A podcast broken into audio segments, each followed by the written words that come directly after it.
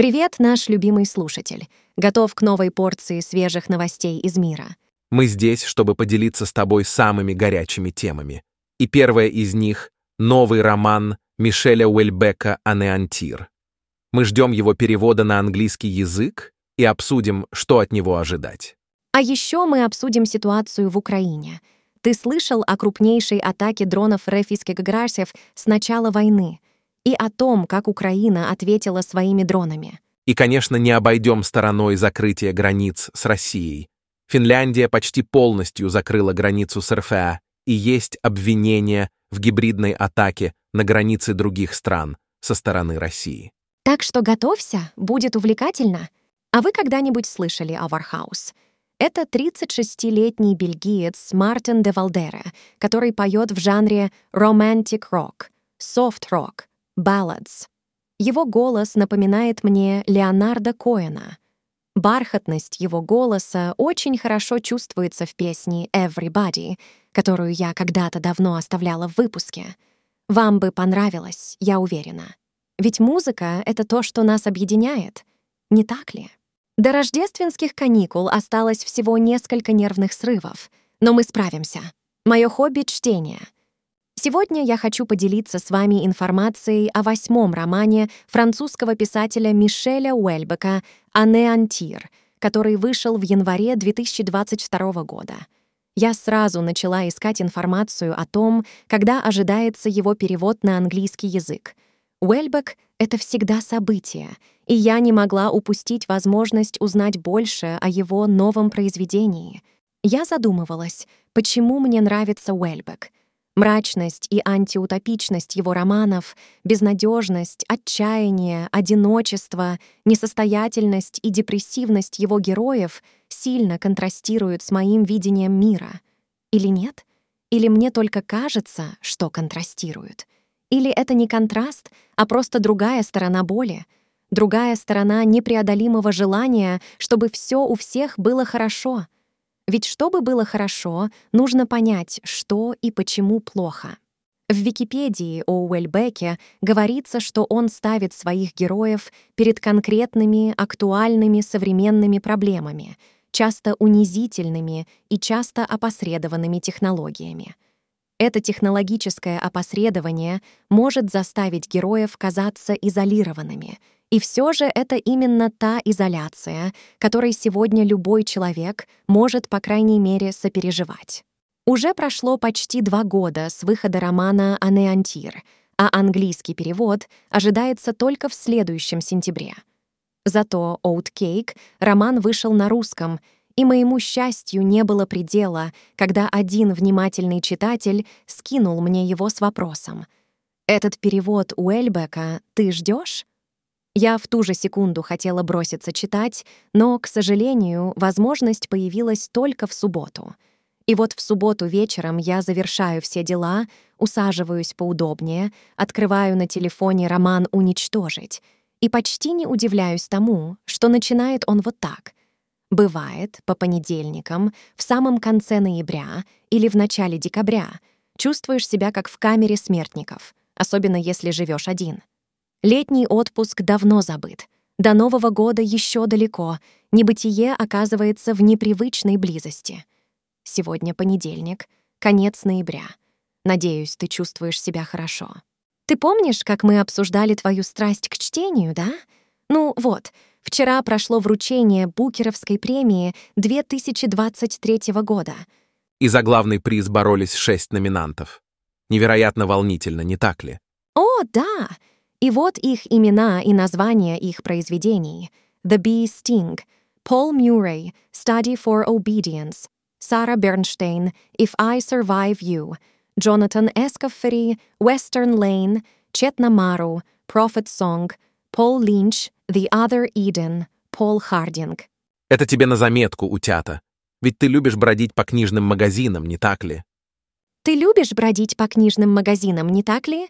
В следующий раз, когда будешь там, вспомни эти названия и имена. Кто знает, может, одна из этих книг станет твоей следующей любимой. Кстати, победителем стал Пол Хардинг с его произведением «The Other Eden». Представляешь, как он сейчас счастлив? Представленная реплика не содержит ошибок. Говоря о книгах, это отлично переключает нас на мою небольшую сюрприз-акцию, которую я хотела анонсировать. В эту среду в моем Инстаграм будет розыгрыш двух книг для моих книжных патронов. Но это не все. Вместе с книгами я отправлю вам немного шоколадных конфет от британского Hotel Шокола и рождественскую открытку с дизайном моей дочери. Одна из книг Love Story напечатана в Лондоне и углеродно-нейтральна. Она содержит 23 фотопроекта на тему любви в современном мире — Красиво, не правда ли? Во время розыгрыша я расскажу вам больше об этом. Ну что, утята, готовы к новой порции новостей из мира ИИ? Сэм Олтман вернулся в OpenAI, и, кажется, все рады этому. Ну, почти все. Интересно, как это повлияет на работу компании. Интересно, как это повлияет на Сатью Наделлу, генерального директора Microsoft. Ведь он, как и инвесторы OpenAI, наверняка рад возвращению Сэма. Но не все так радужно.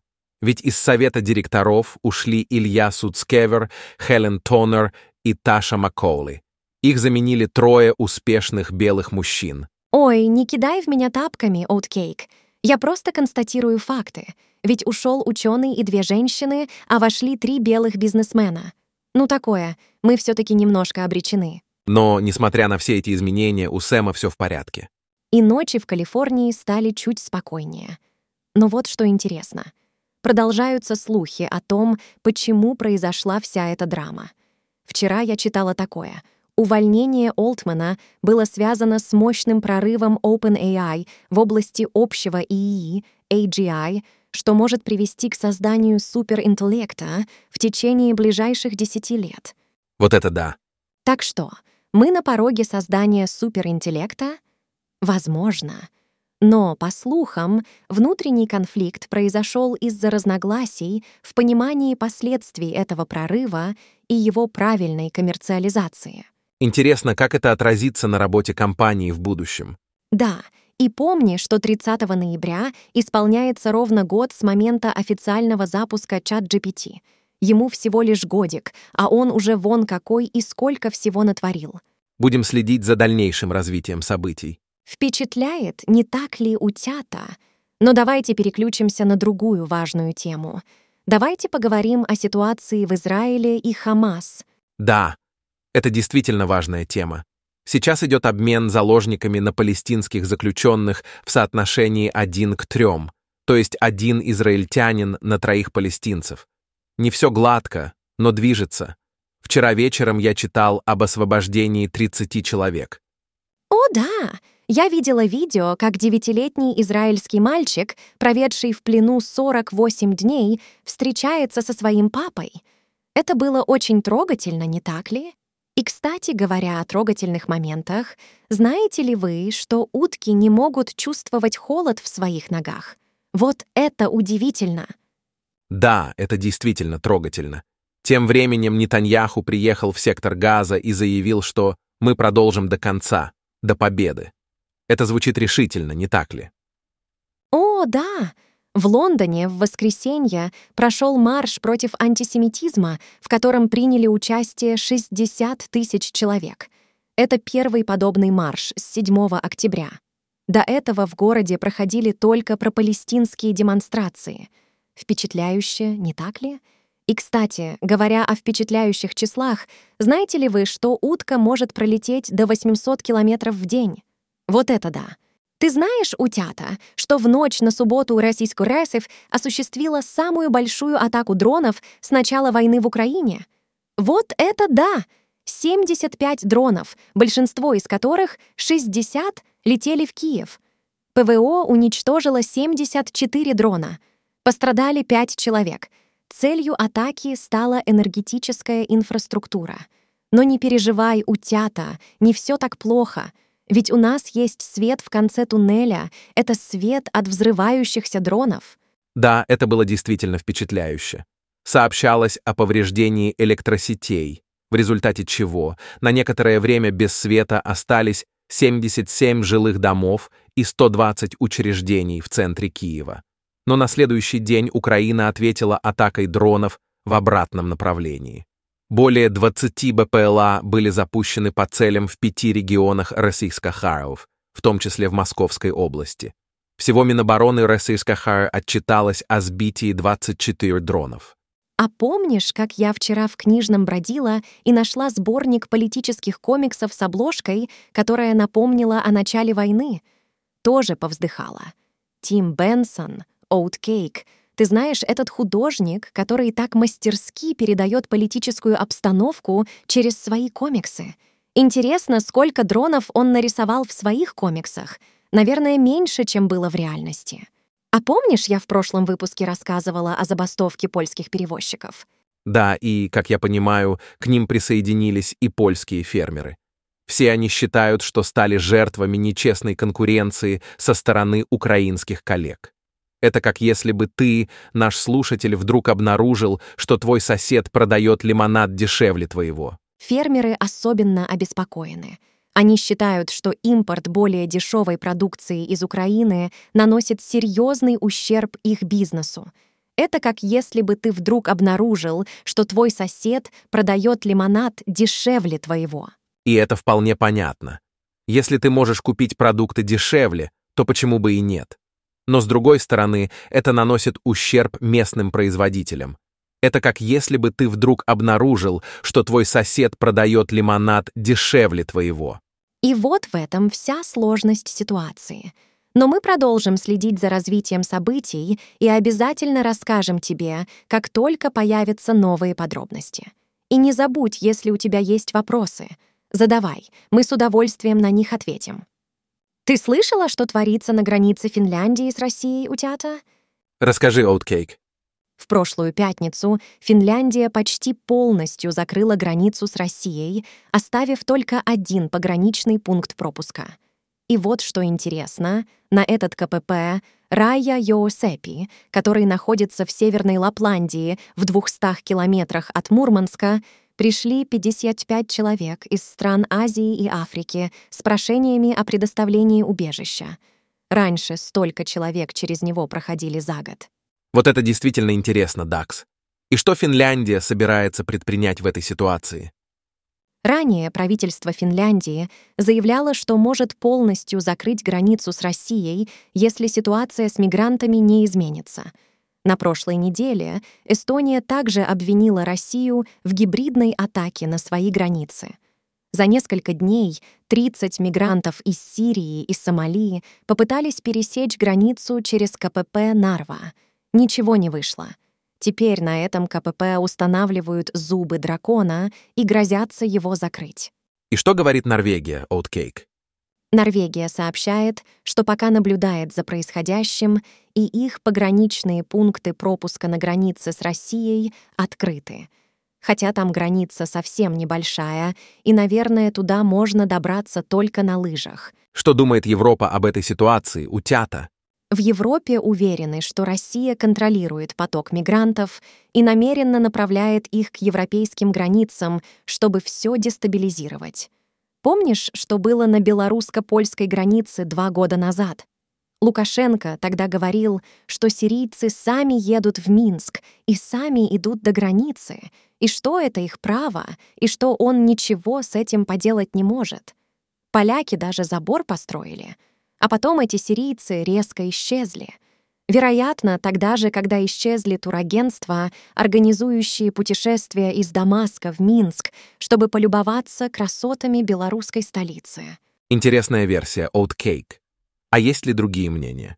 Да, есть другая версия. Исходит от разных российских экспертов и аналитиков — в России в марте пройдут выборы, а после них, скорее всего, начнется новая волна всеобщей мобилизации. Не хотелось бы, чтобы мужчины разбежались из страны, но самим закрывать свои границы — это как-то подозрительно. Пусть лучше соседи закроют. Ну, ты всегда знаешь, как развеселить, Дакс. Но это действительно серьезная ситуация. Будем следить за ее развитием. Ты слышала о последнем саммите Организации договора о коллективной безопасности в Минске? Да, конечно, слышала. Там были все крупные игроки. Лукашенко, Путин, Такаев, Жапаров из Кыргызстана и Рахмон из Таджикистана. Но знаешь, кого не было? Пашиняна из Армении. Неожиданный поворот, не так ли? Интересно, почему он не пришел? Забыл путь или просто не захотел видеть всех этих людей? Ну, как ты знаешь, коллективная безопасность не смогла защитить карабахских армян. И вообще, есть сомнение, что она в принципе может защитить кого-то. Поэтому Армения решила дистанцироваться от этой группировки. Но не волнуйтесь, слушатели, они не забыли путь, просто решили не идти. Но, как я понимаю, они не собираются выходить из нее. Это как в браке, когда ты не хочешь быть с человеком, но и разводиться не хочешь.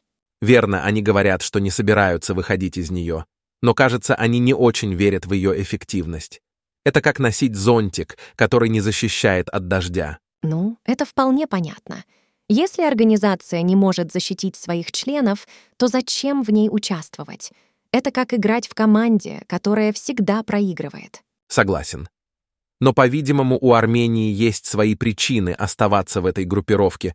Возможно, они надеются на какие-то изменения в будущем. Или просто любят жить на грани. Ну, будем надеяться, что все обойдется. В любом случае, интересно наблюдать за этими политическими играми. И помните, друзья, что политика — это не всегда скучно. Ты слышал о последних выборах в Нидерландах? Думаю, наши слушатели тоже заинтересованы в этой теме. Да, конечно, это произошло в прошедшую среду. Победу одержала ультраправая, евроскептическая и националистическая партия свободы во главе с 60-летним Гертом Вилдерсом. О, Вилдерс. Этот парень с прической, которая очень напоминает шевелюру Трампа. Он даже поклонник Трампа, возможно, это как-то влияет на его мозг. Но теперь ему нужно сформировать коалицию, если получится, конечно. Интересно, что Вилдерс называет себя либертарианцем, как новый президент Аргентины, рок-н-ролльщик Хавьер Милей. Да, но его оппоненты называют Вилдерса правым экстремистом из-за его жесткой антиисламской и антимигрантской позиции. Он заявлял, что в случае своего избрания премьер-министром запретит ношение паранджи, строительство новых мечетей и иммиграцию из мусульманских стран. Наверняка наши слушатели задаются вопросом, как это может повлиять на политическую обстановку в стране. Ого, довольно радикальные взгляды. Но, кажется, он также высказывал поддержку Путину, посещал Госдуму и выступал против помощи Украине. Да, это правда. Будет интересно посмотреть, как развернутся события в Нидерландах после этих выборов. Мы, конечно, будем держать вас, наших слушателей, в курсе всех событий.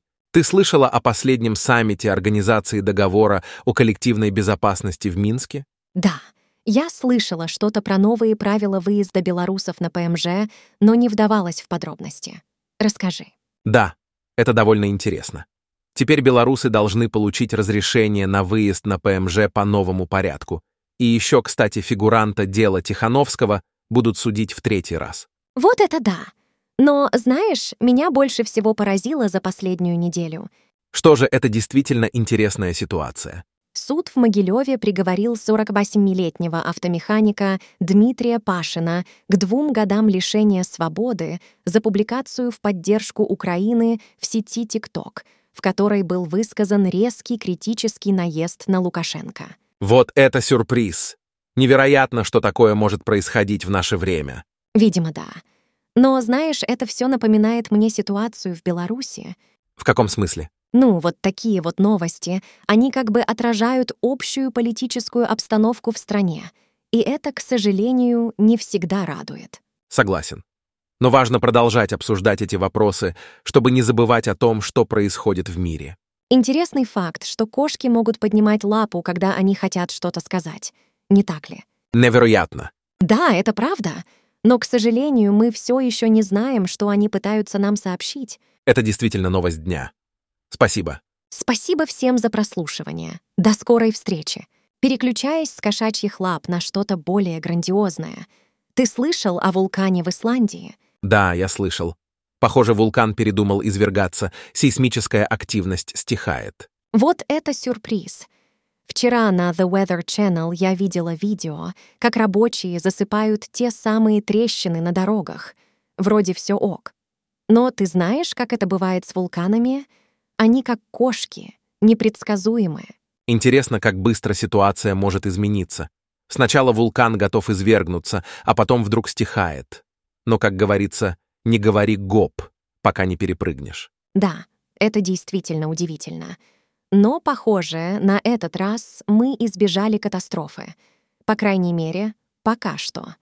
Но давайте не забывать, что вулканы — это не только угроза, но и часть природного баланса нашей планеты. Иногда они просто напоминают нам о своем существовании. Ты слышал о шторме, который обрушился на южные регионы России и восток Украины? Это действительно впечатляюще. Да, это действительно неприятно. В Одессе из-за снегопада возникли проблемы с электричеством. Можешь себе представить, сидишь дома, пытаешься согреться, а тут бац! И света нет. О, да, это точно не самое приятное. Но знаешь, что еще? В Евпатории Черное море вышло из берегов. Это просто невероятно. Я не могу представить, как это выглядит. Да, это действительно серьезно. И еще важная информация. Из-за этого шторма аэропорт Сочи временно не принимает самолеты. Многие пассажиры оказались заблокированы там, не в состоянии улететь домой или продолжить свое путешествие. Бедные люди. Ну, держитесь, кого замело. Столько снега! Это просто потрясающе! Знаешь, слушай, сегодня на улице уже довольно холодно, но мой маленький сосед Кит, этот маленький бунтарь, никогда не носит кофту. Он всегда, и я подчеркиваю, всегда ходит только в майке. Mm. Возможно, у него просто жарко. У всех разная терморегуляция. Или он просто хочет быть как ты, ведь ты всегда была его кумиром. Может быть, может быть. Но знаешь, что я думаю? Мо-о-о-ожит быть. Он просто хочет показать, какой он мужчи и-и-и-и-на. На этом слове я захохотала, подняла руки и показала свои бицепсы. Это было очень странно и смешно слышать от восьмилетки. Я почему-то... Почему же, Оля? Почувствовала, что это мое влияние. Что со мной не так? Ну, ты всегда была немного странной, Оля. Но это то, что мы все в тебе любим. И, кстати, возможно, он просто хочет быть как ты. Ведь ты всегда была его кумиром. Или он просто хочет показать свои бицепсы, как ты. О, это так трогательно. Но все же я надеюсь, что он начнет носить кофту ведь на улице уже довольно холодно. И, дорогие слушатели, не забывайте одеваться по погоде. Итак, перейдем от разговора о майках к теме ИИ подкастов. Спасибо всем за обратную связь. И все эти отзывы мы передали Игорю. Он был в восторге от всех ваших комментариев, особенно о HeyGen, SoundCloud, проблемах с украинским переводом, джинглах и музыке, синтетических голосах, галлюцинациях моделей и важности оценки качества сценария подкаста. Игорь в восторге и передает, что это были потрясающие идеи. Если ты, наш дорогой слушатель, пропустил наше внеплановое пятничное письмо, не переживай, мы все расскажем. Продолжайте делиться своими мыслями и идеями. Ваш фидбэк очень важен для нас и помогает нам улучшать наши подкасты. Помните, каждый ваш комментарий — это шаг к совершенству нашего подкаста. О, и говоря о коммуникации и обратной связи, это напоминает мне одну смешную историю из нашего экспресса-чата. Ребята попросили меня создать для них отдельную комнату для обсуждения, ну, более взрослых тем. И знаешь что? Они теперь не выходят из этой комнаты, сидят там и увлеченно обсуждают — как ты уже, наверное, догадался, секс и все, что около. Такие котики. О, это просто замечательно. Что может быть лучше открытого и честного обсуждения таких важных тем? И все благодаря тебе и твоему чату. Ты просто молодец. Но знаешь, я начинаю подозревать, что они просто не хотят, чтобы ты их слышала обсуждающими эти темы в общем чате. Так что, возможно, ты просто стала их героем, спасая их от неловких моментов. Знаешь, в нашем чате всегда происходит что-то смешное. Недавно я поделилась одной картинкой, которая меня просто свела с ума от смеха. На ней было написано «Не забудь надеть собственную маску, прежде чем помогать своему крошечному мужу». Я помню эту картинку. Она была действительно забавной. Да. И самое забавное, что я опять наткнулась на нее вчера и опять умирала со смеха. Это было что-то свежее от Ани. Аня опять на высоте. Она просто мастер в этом. Присылай свои комментарии, вопросы, открытки, суп и расскажи, чем хорош или плох Уэльбек на Hive Espresso Today —